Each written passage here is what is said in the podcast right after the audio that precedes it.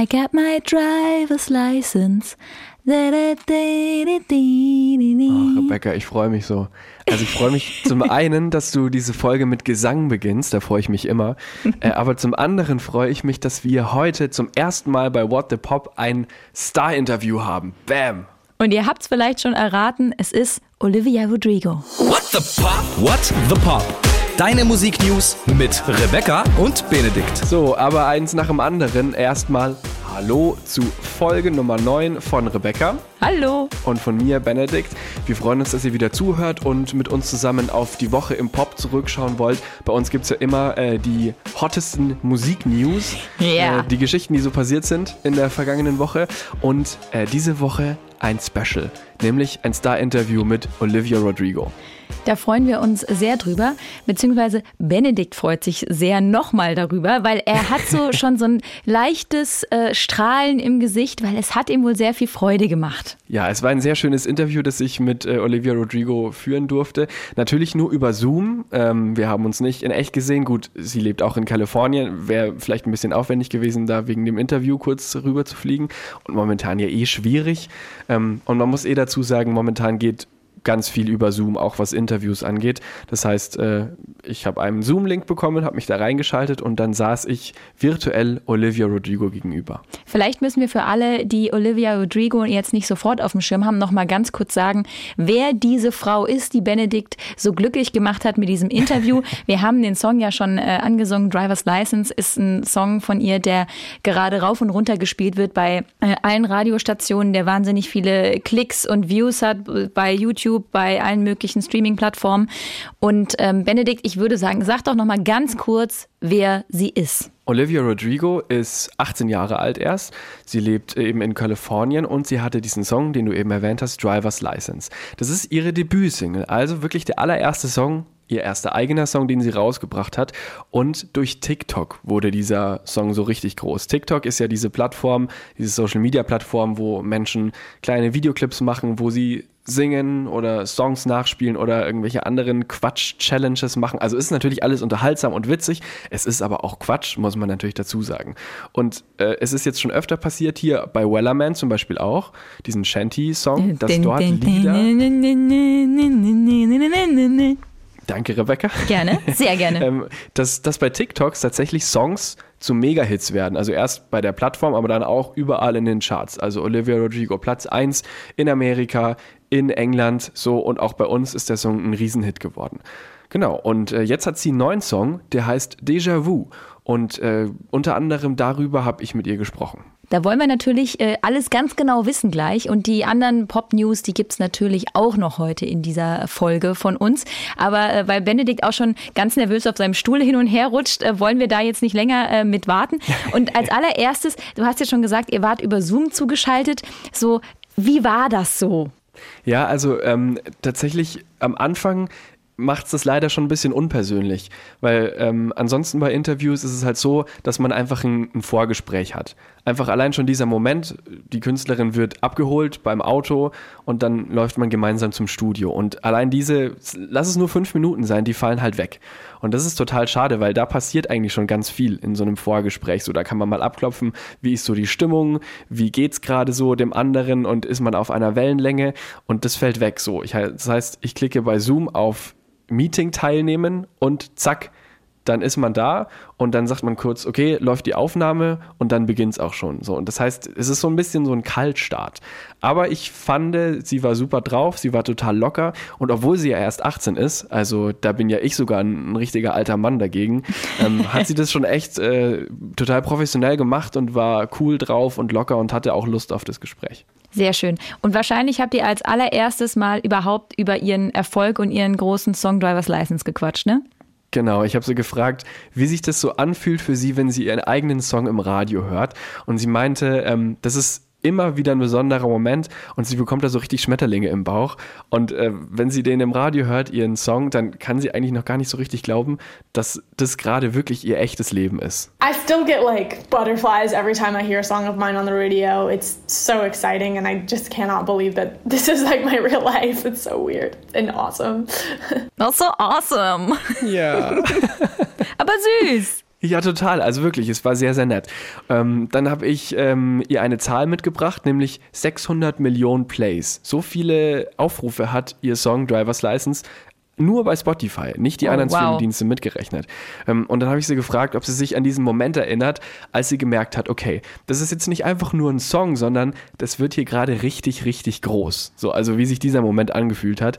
Und sie, sie hat gesagt, äh, am Anfang ihre Managerin kam und hat ihr eben gesagt, okay, guck dir mal diese Zahlen an, das ist der Wahnsinn. Und sie hat nur gesagt, nee, das stimmt, das kann nicht stimmen mit diesem Nein. Stream. Das, das kann nicht, das kann nicht passen. So, also das war für sie total verrückt. Und dazu kommt ja noch, wir sind ja im Lockdown. Sie war in Quarantäne und hatte diesen Mega-Hit. Und sie konnte ja niemanden von ihren Fans in der echten Welt draußen treffen und diesen Hype irgendwie erleben, sondern es war alles nur virtuell. Und das macht es äh, für sie nochmal surrealer irgendwie. So it was sort of a weird experience um, having a song blow up in the middle of quarantine when you can't actually be in the real world and experience the people who are listening to the song.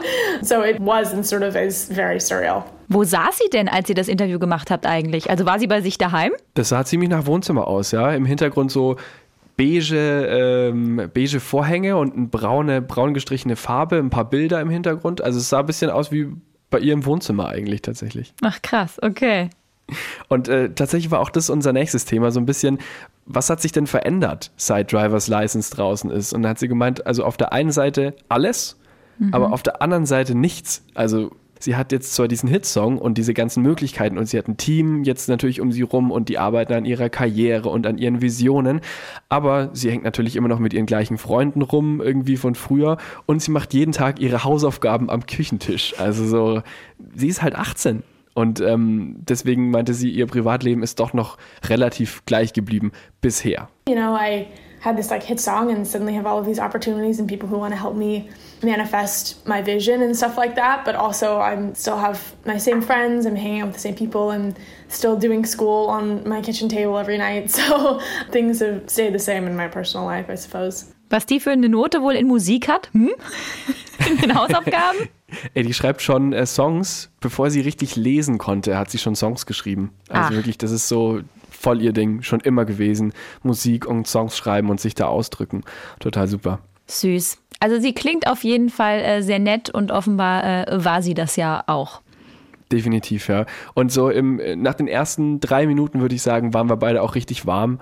Ähm, und dann ähm, hat sie mir auch über ein ziemlich persönliches Thema was erzählt. Und zwar ging es dabei um Taylor Swift. Uh, Ähm, ja, da bist du gleich ganz Da bin ich hellhörig ne? als Pass auf, Swiftie. Taylor Swift ähm, hat äh, über sie geschrieben bei Instagram, I say that's my baby and I'm really proud. Also im Sinne von, ich sage, sie ist so ein bisschen mein, mein Ziehkind, mein musikalisches und sie ist sehr stolz.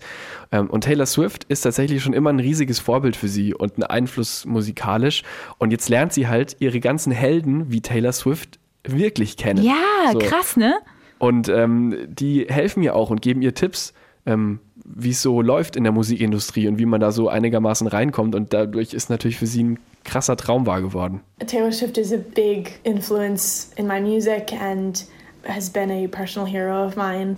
It's really cool to see my heroes and people that I've looked up to for a long time sort of welcome me into the music industry and be so kind. So uh, yeah, that, that's it's just a dream come true. Hey, da merkt man richtig, wenn sie redet, wie sie so ein bisschen kurz stockt, ne? Und dann so sagt, also wirklich, man glaubt ihr allein beim Hören jetzt schon diese Ungläubigkeit, dass sie das gerade erleben darf.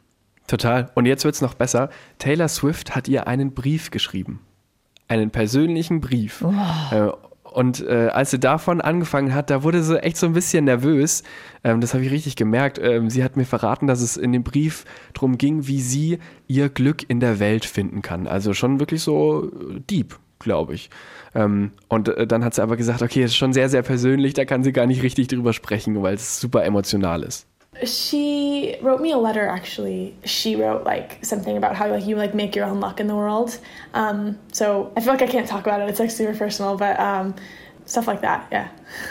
Oh my God, it's so personal. Yeah. Genau. Und äh, dann kam einer meiner äh, persönlichen Lieblingsmomente in dem Interview. Ich habe ihr auch eine Kleinigkeit von mir erzählt. Und zwar ähm, ist sie äh, Musikerin auf der einen Seite, aber auch Schauspielerin. Und sie hat bei so einer Serie mitgespielt, so ein Remake von High School Musical. ja, toll. Diese, Lieb ich. diese, dieser Musical-Film. Ja. Und ähm, ich habe ihr erzählt, dass ich das angeguckt habe. Äh, und zwar am Anfang, weil mich meine Freundin dazu gezwungen hat. Und da musste sie echt richtig lachen. Und dann habe ich aber gesagt, dass ich es ähm, dann auch ganz cool fand irgendwie. Und ähm, wenn sie sich entscheiden müsste zwischen Schauspielerei oder Musik, was sie machen würde, habe ich sie gefragt. Und dann hat sie gesagt, das kann sie nicht. Und das Gute ist ja, High School Musical ist ja ein Musikfilm gewesen. Sie musste sich also gar nicht entscheiden, sondern sie konnte bei dieser Serie beides miteinander vereinen. I can't choose. You know, the great thing about High School Musical is I don't have to, and I get to do both on that show, which is really fun. Ja gut, die macht aber natürlich auch privat noch andere Sachen. Du hast doch bestimmt auch ganz private Fragen noch gestellt. Komm schon, Benedikt. Völlig richtig. Also klar, Schauspielerei, Völlig Musik. richtig. Natürlich habe ich Völlig das gemacht. richtig, natürlich. Schauspielerei, Musik. Ähm, und was ist dann noch so ihre Leidenschaft, ihre private Leidenschaft? Backen. Oh wow. Also sie backt und sie hat gesagt, sie ist ein Cupcake-Girl. Also Cupcakes vor allem. Da hat sie schon immer geliebt. Das sind ja diese, diese Muffins mit irgendeiner Creme drauf. Das sind ja Mit so Cupcakes. bunten Streuseln und Zeugs Genau, und so, ja. dekorieren, das ist vor allem ihr Ding. Und sie backt Cookies für ihre Freunde. Denn Cookies backen ist total einfach und man kann sie sehr gut verschenken und da freuen sich immer alle drüber. Um, I'm a big cupcake girl. I love cupcakes. I always have loved cupcakes. I like like decorating them and stuff like that. I also love baking people cookies because it's so easy and you can just like give them as a gift and people always like like getting cookies as a gift. Vielleicht kriegst du ja auch noch ein Paket mit ein paar Cookies und ein paar Cupcakes, Benedikt. Das wäre schön. Das Dann gibst du mir was schön. ab, okay? Selbstverständlich, selbstverständlich. ne, sie, hat auch, ähm, sie hat auch erzählt, dass sie wirklich wahnsinnig gern mal nach Deutschland kommen würde. War sie bisher noch nie. Sie ist noch nicht so viel gereist. Sie ist erst 18 und jetzt gerade, wo sie eigentlich die Möglichkeit hätte, hier mit, äh, mit ihrem super Erfolg überall rumzureisen, geht's natürlich nicht. Und ähm, sie hat gesagt, sie würde sehr gerne mal nach Deutschland kommen, tatsächlich. Ja, mal gucken. Dann kommt sie bestimmt auch bei uns bei SWR 3 persönlich vorbei, wenn das irgendwann mal wieder geht. Im Moment ist ja eher alles nur im Netz, ne? Und im Netz ist jetzt auch gerade ihre neue Single Déjà Vu. Darüber haben wir natürlich auch gesprochen. Und wie auch in Driver's License geht es da um das Ende einer Liebesbeziehung. Also das ist einfach irgendwie so ihr Thema, ähm, was sie gerade am meisten fühlt. Und in Déjà Vu, also Déjà Vu, äh, singt sie über die vielen kleinen Momente, in denen ihr Ex-Freund mit seiner neuen Freundin das gleiche erlebt wie mit ihr. Und dann quasi ein Déjà-vu hat. Konntest du mir folgen, Rebecca? Ich konnte total folgen und das ist eine wahnsinnig unangenehme Situation, glaube ich. Ja, total. Also zum Beispiel, wenn man plötzlich das gleiche Lied hört, so oder ein gleiches Lieblingsrestaurant hat oder einen gleichen Ort besucht und dann kommt so dieses, dieses Déjà-vu-Erlebnis und äh, als der Song rausgekommen ist, haben auch ganz viele von ihren Fans erzählt, dass sie tatsächlich solche Situationen genau kennen. After the song came out, lots of people have, you know, told me about their experiences with watching their, you know, ex-boyfriends or ex-girlfriends sort of move on and do the same, you know, sort of things with their new partner. So I think it's a really good relatable theme and yeah, I'm really proud of the song and I'm really happy that people are liking it and relating to it. Ihr Debütalbum kommt im Mai und sie freut sich jetzt einfach drauf, auch mal aufzutreten. Endlich, hat ja bisher noch kein richtiges Konzert gespielt, ist aber auch total aufgeregt, weil sie halt noch nie einen ihrer eigenen Songs live gespielt hat und äh, einfach Menschen treffen. Darauf freut sie sich besonders. I'm like actually so nervous about that, but it's gonna be great. I've just I actually like never performed one of my own songs live, so it's gonna be really fun and I also think really nerve wracking, but I just can't wait to like meet people and stuff like that. So that'll be great.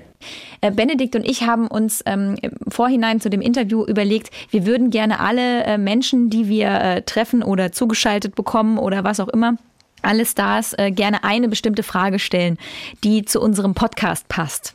Und da haben wir uns überlegt, und äh, wir hoffen, ihr findet das auch ganz cool, wir haben uns überlegt, wir fragen die äh, Stars, die Promis einfach, was ist ihr persönlicher größter Popsong aller Zeiten? Und das hast du sie auch gefragt, ne? Habe ich sie gefragt. Das Praktische ist ja, wir haben begleitend zu diesem Podcast eine Playlist und die wollen wir befüllen mit den Lieblingssongs aller Stars und aller Künstler und Künstlerinnen, die wir treffen.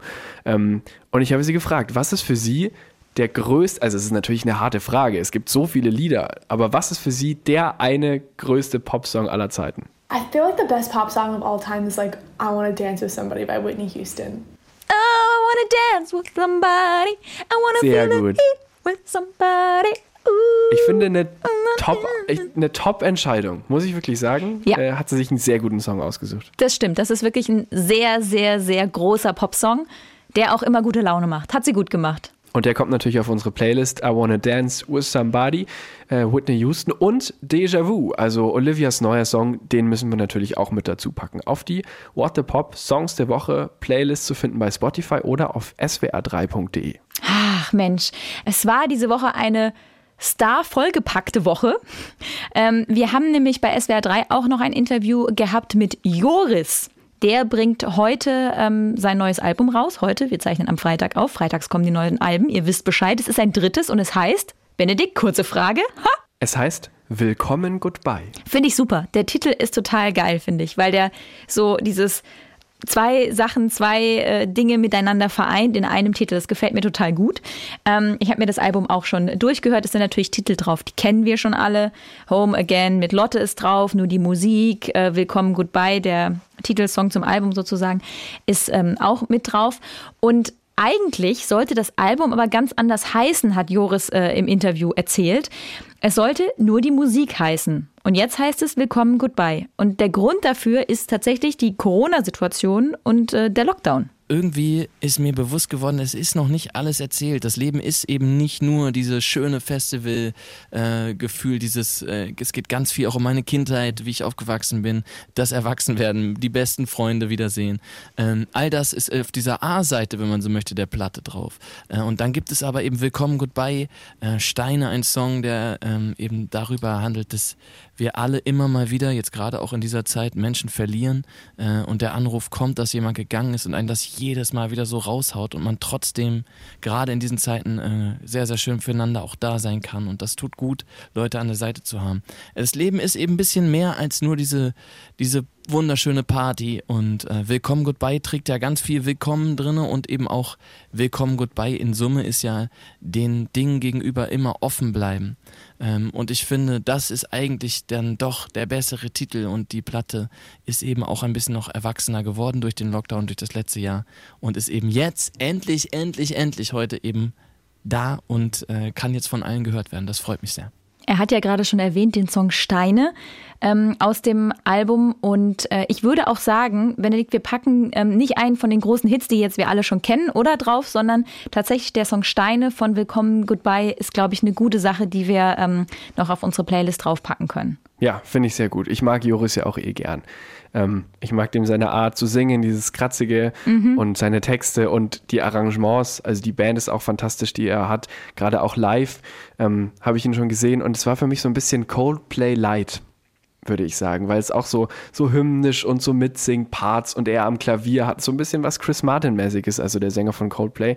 Ähm, der war damals krank und hat trotzdem krass abgeliefert. Also Joris ähm, finden wir super. Und natürlich haben wir Joris auch gefragt, wie gerade angekündigt, dass wir jetzt versuchen, alle äh, Stars, mit denen wir sprechen, da ähm, mal nachzufragen, was für ihn denn ganz persönlich der größte Popsong aller Zeiten ist. Und ehrlich gesagt, er hat sich da so ein bisschen schwer getan. Ja, äh, der größte Popsong aller Zeiten schwierig, das so genau in Worte zu fassen. Es gibt natürlich so die Beatles äh, mit so vielen Songs, die man immer im Kopf hat. Es gibt für mich einen ganz, ganz wichtigen Song, der mich mein Leben lang schon begleitet, Bittersweet Symphony. Äh, das erklärt die lebensfrohe Melancholie in mir. Und ehrlich gesagt ist das wahrscheinlich für mich der größte Pop-Song aller Zeiten. Aber es gibt so unendlich viele, dass das eigentlich äh, gemein ist, da was rauszuheben. The Worth Bittersweet Symphony. Hm. Ach, fantastisch. Könnte auch von mir sein, die Antwort tatsächlich. Also es ist auch einer meiner absoluten Favoriten. Ähm, ich liebe den Song total. Der ist von 97, Benedikt. Da warst du doch gerade mal. Da war ich eins Jahr alt. Ja, so. Ähm, aber trotzdem, die 90er, also gerade was da an äh, Gitarrenmusik passiert ist, mit Grunge und mit Britpop, ähm, das ist schon auch Musik, die ich super finde. Und äh, The Worth gehört da auf jeden Fall mit dazu. Und wenn ich mich richtig erinnere, hilf mir mal ein bisschen, aber wenn ich mich richtig erinnere, ist es doch mit diesem Song so gewesen, dass es einen Rechtsstreit zu diesem Song mhm. noch gab, ne? Weil Allerdings. in diesem Song äh, ne, dieses das Geigen, das Geigenmotiv. Das Geigenmotiv aus diesem Song, das ist ein Sample irgendwie von mhm. so einer instrumentalen Version von, von einem Titel von den Stones, meine ich. Ja, ne? das ist korrekt. Und dann gab es da irgendwie einen Rechtsstreit und jetzt erst vor drei Jahren glaube ich war es, hat der Sänger von The Worth die Rechte an dem Song zurückbekommen. Und vorher haben die ganze Zeit die Stones die Kohle dafür gekriegt. Das ist verrückt. Es ist ein riesiger Hit und bis vor kurzem haben The Worth dafür keinen Cent bekommen, ähm, weil dieser Gerichtsprozess wurde eben, den haben sie verloren damals, wo es um diese Songrechte geht. Und das ist echt nur dieses blöde Geigensample. Was heißt blödes Geigensample? Das ist natürlich äh, eklatant wichtig für diesen Song. Ist natürlich richtig, ist natürlich richtig. Aber hätten sie sich auch selber was ausdenken können. Aber das wäre dann wahrscheinlich nicht so perfekt gewesen. Ja, das stimmt. Kennen vielleicht viele auch aus dem äh, Film Eiskalte Engel. Dadurch wurde dieser Song noch mal größer, als er sowieso schon war. Aber äh, es gibt natürlich von großen Songs auch häufig dann schon gleich Samples, nochmal von dem Sample. Äh, also, diesem, also diesem großen Popsong sozusagen einen freshen Touch nochmal verleihen. Ähm, es gibt ja diese Remix-Variante Bittersweet Symphony, da singt Emily Roberts von äh, Gemper und Dadoni. Das ist dann so eine so ein DJ-Duo. DJ-Duo-Haus-Variante. Äh, und da haben wir dann nochmal nachgefragt, wie Joris denn sowas findet, wenn der größte Popsong ähm, für ihn aller Zeiten dann so einen Remix nochmal bekommt. Jetzt muss ich aufpassen, was ich sage, weil Emily Roberts ist eine sehr gute Freundin. und äh, ich, ich, ich feiere sie eigentlich total und sie ist wirklich eine unfassbar tolle Sängerin auch und äh, ist natürlich eine tolle Version. Und trotzdem, äh, man merkt schon, äh, ist tatsächlich Bittersweet Symphony nur im Original, der Original-Track. Nur im Original, der Original-Track. und der kommt auf unsere Playlist. The Worth Bittersweet Symphony auf die What the Pop Songs der Woche Playlist. Bitteschön. Jetzt hatten wir ganz schön viel äh, Interview-Gedöns. Wir hoffen, das hat euch äh, auch gefallen hier in unserem kleinen Podcast. Äh, wenn ihr übrigens irgendwo ähm, gerade unseren Podcast hört und ihr es ganz cool findet, dann abonniert uns doch sehr gerne. Und da, wo es geht, lasst auch gerne eine Bewertung, einen Kommentar da oder schickt uns eine E-Mail mal und sagt uns einfach, wie ihr uns findet, ähm, an whatthepop.swr3.de. Und das hat diese Woche auch Annalena gemacht. Der äh, Grund dafür äh, war ein trauriger aber es ist auch tatsächlich einer der Popmusik-News der Woche. Ähm, denn ein Mitglied der Kelly Family ist gestorben. Barbie Kelly im Alter von 45 Jahren. Das wurde diese Woche äh, bekannt. Äh, in einem Statement der Familie heißt es, dass sie nach kurzer Krankheit verstorben ist. Es gab natürlich unfassbar viel Anteilnahme im Netz, es ist klar. Barbie Kelly ist jetzt eine, die man nicht so groß in der Öffentlichkeit wahrgenommen hat, weil sie sich äh, auch früh zurückgezogen hat ähm, aus der Öffentlichkeit und lieber ein normales Leben führen wollte. Aber dennoch gehört sie natürlich zu dieser Originalbesetzung der Kelly Family dazu. So. Du hast auch so eine äh, Kelly Family Schwäche so ein bisschen, ne? Gut, ich meine, klar, ich war auch eine Zeit lang Kelly Family Fan. Ich hatte Poster in meinem Zimmer hängen. Ich habe vielleicht auch, könnte sein, dass ich Angelo und Paddy ganz süß fand damals.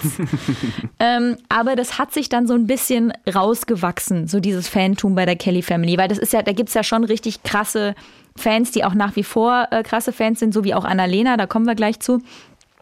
Und äh, es hat, ja, es hat sich rausgewachsen, aber ich habe jetzt nie verstanden, zum Beispiel, warum das zum Teil damals so gebasht wurde. Also im Sinne von, mhm.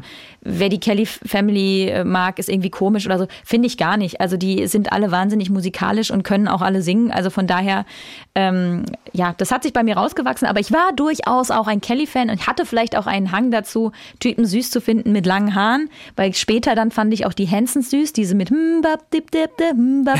Die hatten ja auch lange Haare. Aber das nur am Rande. Bleiben wir mal bei der, äh, bei der Meldung, um die es eigentlich geht. Ne? Also ich habe natürlich tatsächlich an dem Tag, an dem bekannt wurde, dass äh, Barbie Kelly gestorben ist, abends zu Hause gesessen und noch mal so ein paar alte Kelly-Songs gehört und war dann schon noch mal so ein bisschen drin und dachte so, ja, das war irgendwie auch, war eine coole Zeit.